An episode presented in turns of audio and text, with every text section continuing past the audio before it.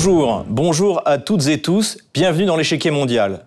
L'Amérique du Sud, le continent non aligné, c'est le thème de cette émission cette semaine.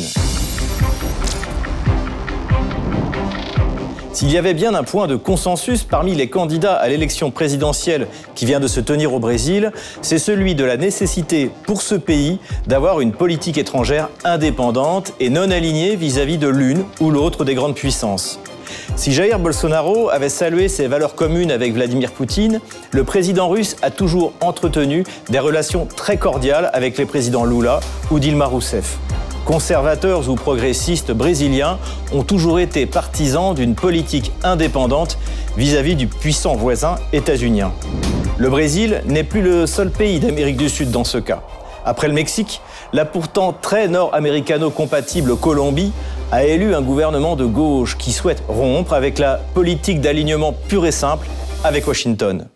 L'Argentine a fait savoir cet été qu'elle désirait faire partie des BRICS, en décembre 2021, la population chilienne a largement élu le président très à gauche, Gabriel Boric. Pourtant, elle a rejeté massivement par référendum une modification de la Constitution qui prétendait, sur le modèle occidental, y inscrire les droits des minorités sexuelles. Que dire enfin du Venezuela qui, dans l'héritage d'Hugo Chavez, résiste farouchement à l'ingérence de Washington et qui semble l'emporter? La tentative d'embargo sur le pétrole russe a même conduit l'administration américaine à assouplir largement ses sanctions contre le secteur énergétique vénézuélien. La plupart des observateurs contemporains ont noté la baisse d'influence des États-Unis dans le monde. C'est sans doute sur ce continent sud-américain que ce retrait est le plus étonnant. La doctrine Monroe, qui prétendait au 19e siècle que le continent américain tout entier devait appartenir aux Nord-Américains, est révolue. La Russie et la Chine sont, quoi qu'il arrive, parmi les vainqueurs du scrutin présidentiel brésilien. La grande puissance d'Amérique du Sud est étroitement liée à ces deux partenaires au sein des BRICS. Les présidents Bolsonaro et Poutine n'ont jamais caché leur sympathie l'un pour l'autre. Lors de son voyage à Moscou en février dernier, le Figaro soulignait d'ailleurs la convergence des deux chefs d'État conservateurs sur le plan économique mais aussi sur les valeurs chrétiennes.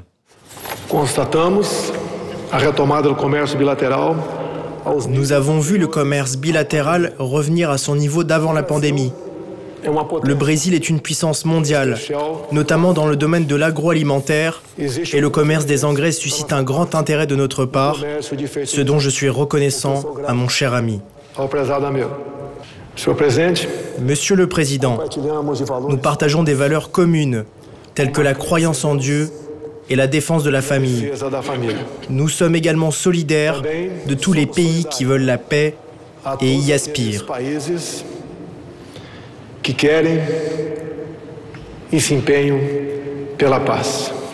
Pour autant, Vladimir Poutine a entretenu d'excellentes relations avec le président Lula dès son accession au pouvoir, notamment lors d'une visite au Brésil en novembre 2004.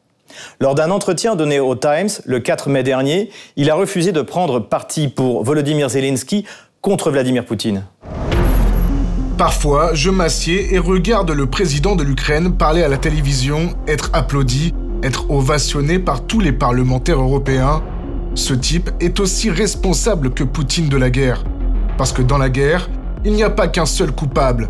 Ce président de l'Ukraine aurait pu dire Allez, arrêtons de parler de cette affaire de l'OTAN, de l'adhésion à l'Union européenne pendant un certain temps.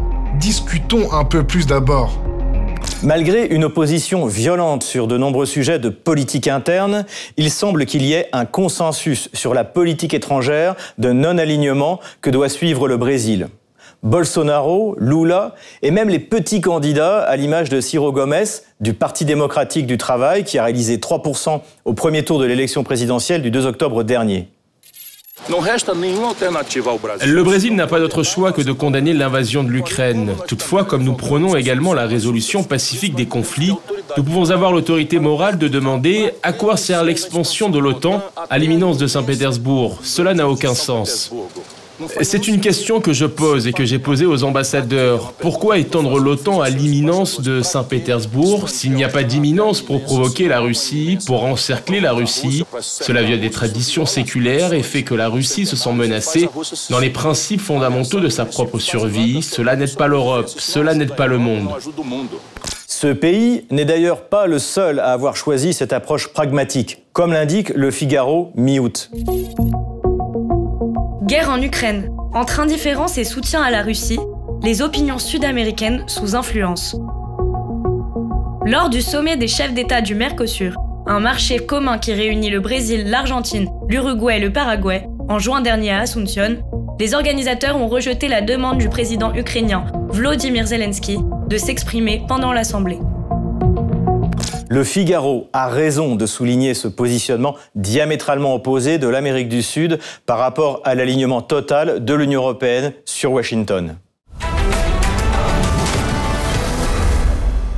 Un autre grand pays d'Amérique du Sud semble vouloir prendre aussi une voie originale, l'Argentine.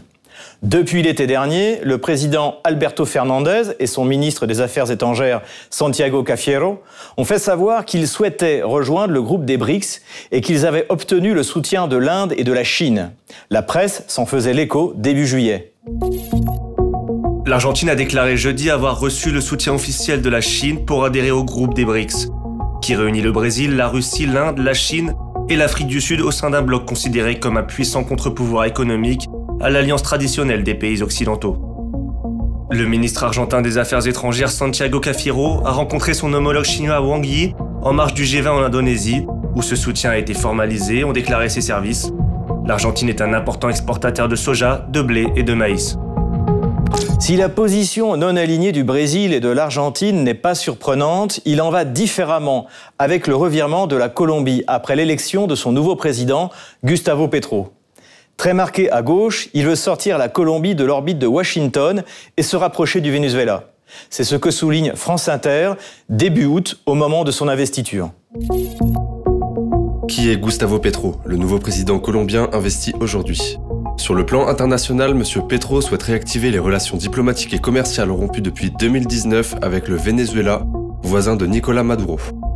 Le nouveau président ne tarde pas à joindre l'action à l'intention. Fin septembre, la frontière entre le Venezuela et la Colombie a été réouverte aux véhicules de transport de marchandises. Elle était fermée depuis sept ans. De quoi réjouir le chef d'État vénézuélien Nicolas Maduro. Aujourd'hui, nous avons rouvert les 2219 km de frontières entre la Colombie et le Venezuela.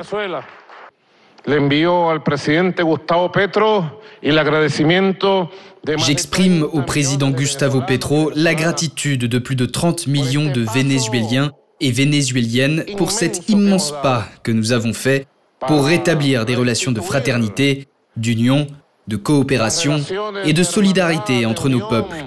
De coopération, de complémentarité entre nuestros pueblos. Au-delà de la restauration de la relation avec le Venezuela, Petro met en cause la politique de lutte contre la drogue telle qu'elle a été menée jusque-là en coopération avec les États-Unis. 40 años ha durado la guerra contra las drogas. La guerre contre la drogue dure depuis 40 ans. Si nous ne rectifions pas le tir et qu'elle se poursuit encore pendant 40 ans, les États-Unis verront 2 800 000 jeunes mourir d'overdose de fentanyl. Il y a eu une augmentation de la consommation de drogues mortelles, des drogues douces aux drogues dures, un génocide sur mon continent et dans mon pays. Des millions de personnes ont été condamnées à la prison. Washington rencontre aussi des déboires avec le Mexique et son président, Andrés Manuel López Obrador, qui refuse de s'aligner sur la position occidentale contre la Russie. C'est ce qu'analyse Luis Rubio pour l'Institut Montaigne dans une interview au mois de juin dernier. Le Mexique tient tête aux États-Unis. C'est dans ce contexte qu'il faut comprendre la position ambiguë de l'administration López Obrador à l'égard de l'Ukraine. Il s'agit avant tout d'une tentative d'affirmer son indépendance vis-à-vis -vis de la grande puissance du Nord. Mais c'est aussi une façon de tenir tête aux États-Unis sur des sujets relativement peu pertinents. Quand ce ne sont pas les dirigeants sud-américains qui remettent en cause le modèle occidental, c'est la population qui s'en charge. Le 4 septembre dernier, la population chilienne a rejeté massivement une nouvelle constitution jugée trop progressiste.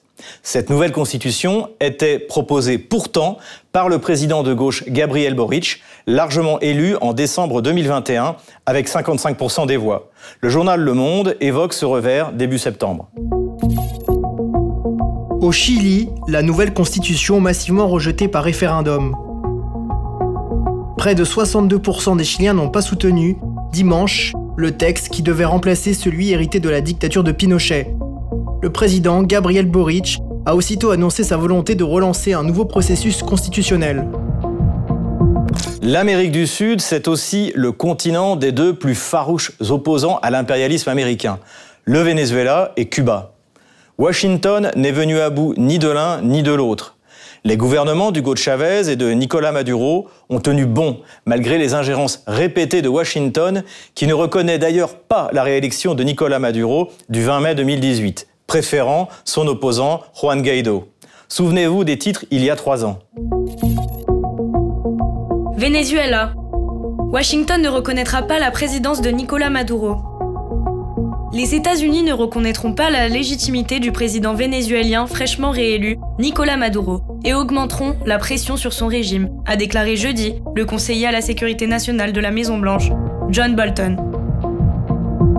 Avec les tentatives d'embargo contre le pétrole russe, c'est finalement Washington, sans le reconnaître officiellement, qui a dû assouplir sa position et reprendre son approvisionnement en hydrocarbures vénézuéliens. France 24 relatait l'information mi-mai. Washington allège certaines sanctions contre le Venezuela pour favoriser le dialogue politique. Les pourparlers vénézuéliens étaient à l'arrêt depuis octobre mais une rare visite d'émissaire de l'administration Biden auprès du président socialiste en mars avait mené à la libération de deux Américains détenus au Venezuela et à la promesse d'une reprise du dialogue avec l'opposition. À l'époque, ce déplacement avait alimenté les spéculations sur une possible entorse à l'embargo sur le pétrole vénézuélien imposé par Washington en 2019, dans l'espoir de pousser Nicolas Maduro vers la sortie. Les États-Unis faisaient en effet le tour du monde en quête d'hydrocarbures pour compenser la perte du brut russe à la suite des sanctions en réponse à l'invasion de l'Ukraine par Moscou. Le subcontinent américain est donc loin d'être un précaré pour Washington ou pour les autres puissances mondiales. Les plus grandes puissances locales comme le Brésil ou l'Argentine exigent désormais d'être intégrées dans les nouveaux ensembles de coopération économique et politique mondiaux. Tout de suite, j'accueille notre invité. Nicolas Dolo, bonjour. Oui, bonjour Xavier. Vous êtes auteur, homme d'affaires, consultant sur les problématiques BRICS et spécialiste du Brésil. Bienvenue sur RT France. Ma première question concerne évidemment le Brésil. Bolsonaro ou Lula, on a l'impression que ça n'aura pas de conséquences sur le positionnement du Brésil dans l'arène internationale. Qu'en est-il réellement? Fondamentalement, euh, je ne pense pas que ça, aura euh, un très gros impact sur le, les ambitions du Brésil à l'international, notamment dans le cadre des BRICS.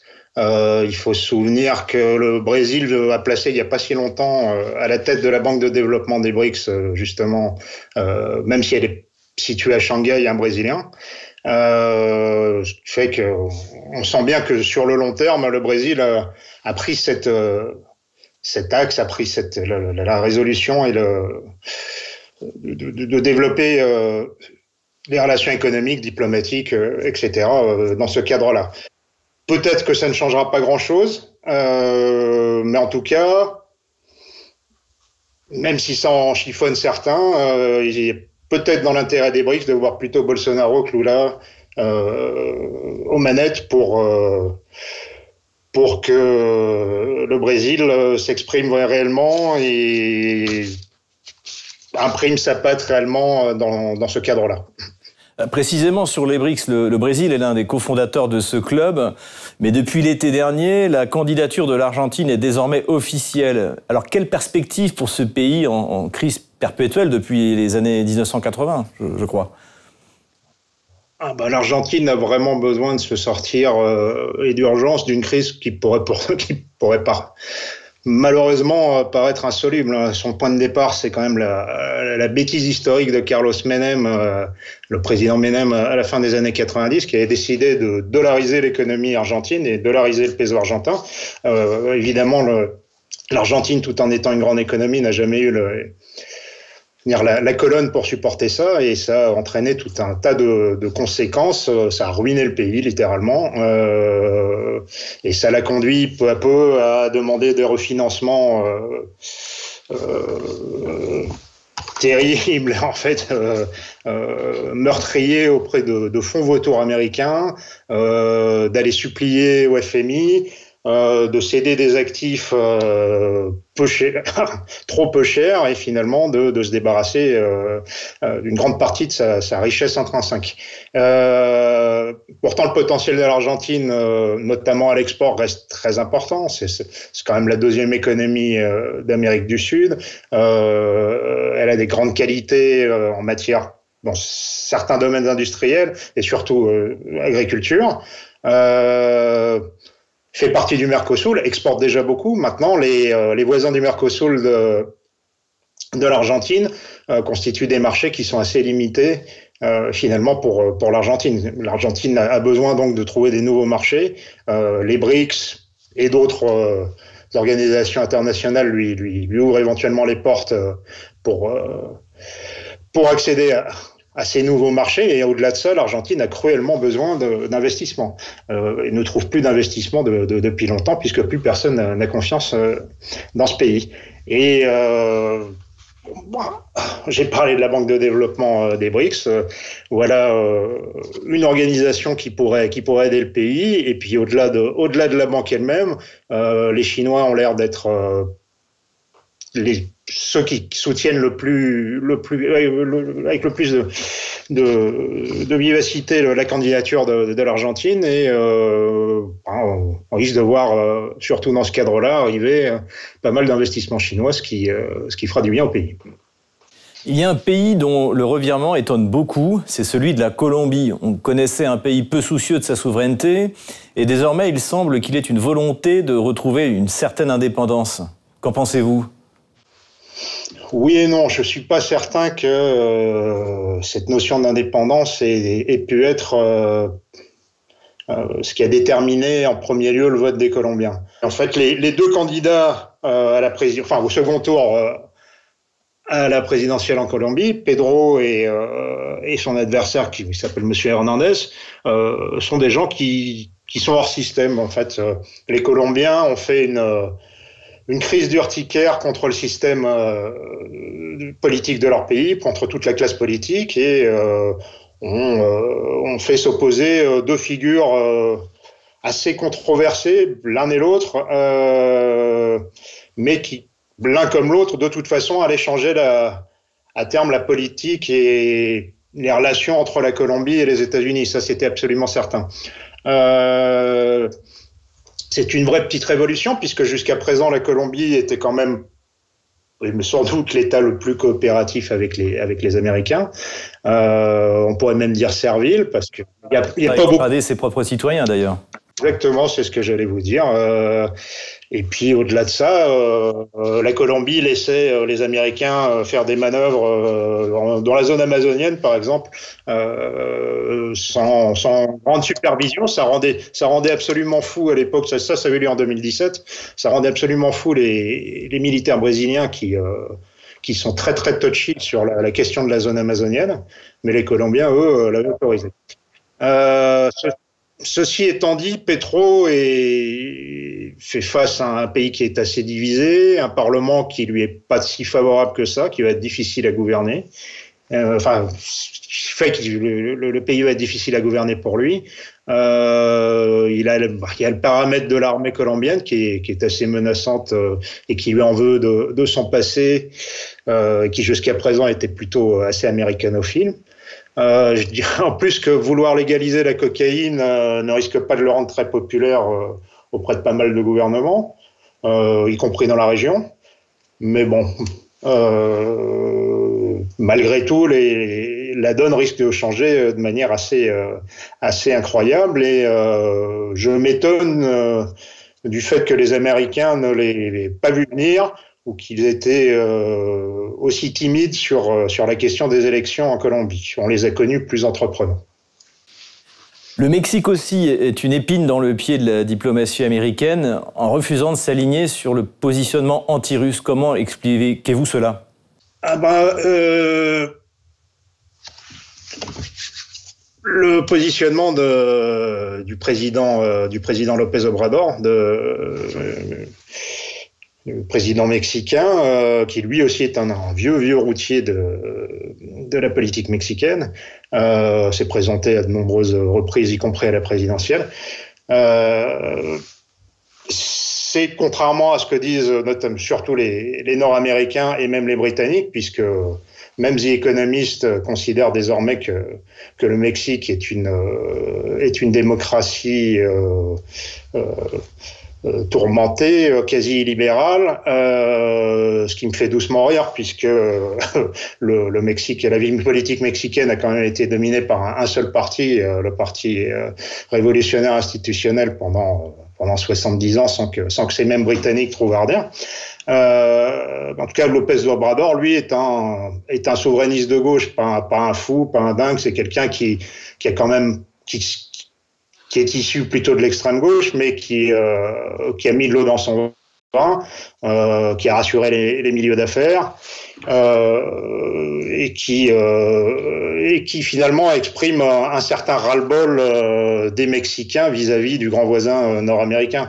le Mexique est le parent pauvre de, l'ALENA, de la de ce marché commun nord-américain qui a été formé entre le Canada, les États-Unis et, le Mexique, euh, c'est sa cheville ouvrière. Euh, les maquilladoras euh, qui permettent aux Américains de produire à bas coût avec de la manœuvre de pas si mauvaise qualité au Mexique.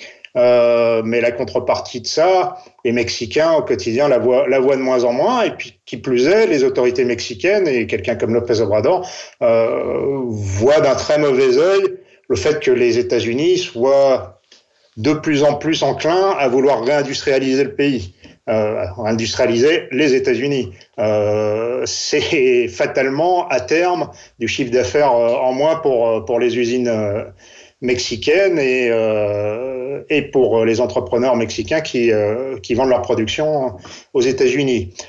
Donc là encore, comme dans le cas de l'Argentine, bah, il, il, est question pour le Mexique de trouver de, de nouveaux marchés, donc d'être pragmatique, de s'ouvrir au monde et pas simplement l'Amérique du Nord. Et euh, pour moi, c'est en partie ce qui explique euh, ce positionnement euh, qui n'est pas nécessairement hostile à la Russie. Au-delà de ça, d'un point de vue strictement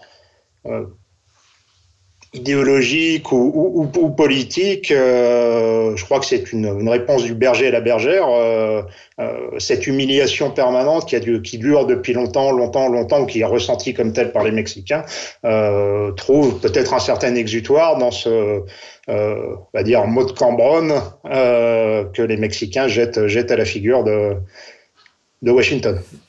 Euh, Nicolas Dolo, et ce sera ma dernière question. Comment les pays d'Amérique du Sud ont-ils réagi au référendum pour le rattachement des quatre provinces euh, ukrainiennes à la Russie? Bah, Ils n'ont pas réagi, tout simplement.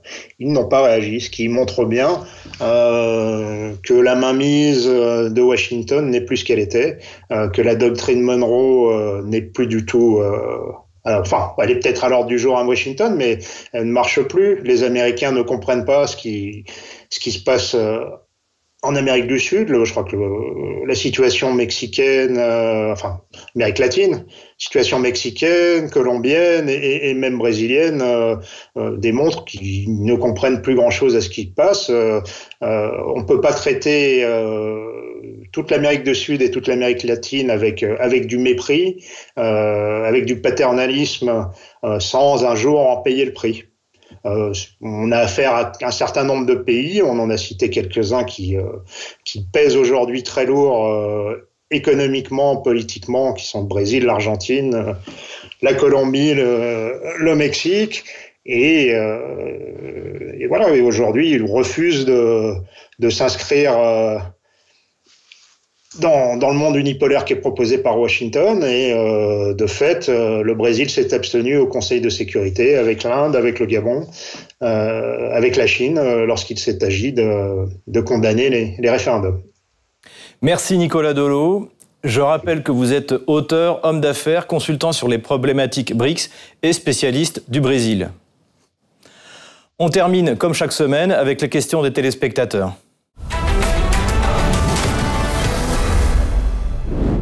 Quelles sont les questions que vous nous avez fait parvenir via Odyssée cette semaine?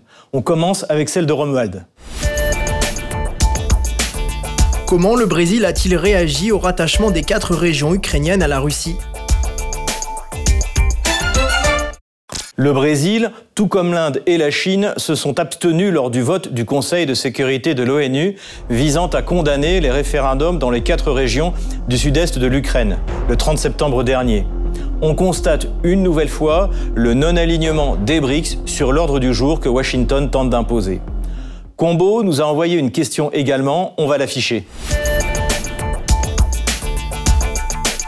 Quel est le poids des échanges économiques entre le Brésil et la Chine? En 2021, la Chine a été à la fois le premier exportateur et le premier importateur pour le Brésil. Elle importe essentiellement des produits non transformés, notamment des produits agricoles comme le soja, mais aussi du minerai de fer et des huiles brutes de pétrole. Cela représente en tout 88 milliards de dollars. Le Brésil, de son côté, importe de Chine essentiellement des produits transformés à hauteur de 15,1 milliards de dollars.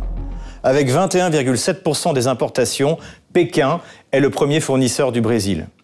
Dernière question, celle de Nathalie. Comment est perçue la France par l'Amérique du Sud, le Brésil en particulier? En 1964, le général de Gaulle fit un voyage mémorable en Amérique du Sud. L'image de la France est plutôt bonne. La relation avec le Brésil fut également excellente, jusqu'à ce qu'Emmanuel Macron s'en prenne à Jair Bolsonaro en menaçant la souveraineté du Brésil sur l'Amazonie. Le Brésil était également un gros client du complexe militaro-industriel français et avait acheté des sous-marins à la France. Le refus de Paris d'envoyer une délégation participer à la livraison du sous-marin fut extrêmement mal reçu par le Brésil. Quel que soit le vainqueur à l'élection présidentielle, tout est à reconstruire entre la France et le Brésil.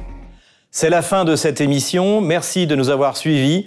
On se retrouve la semaine prochaine pour un nouveau numéro.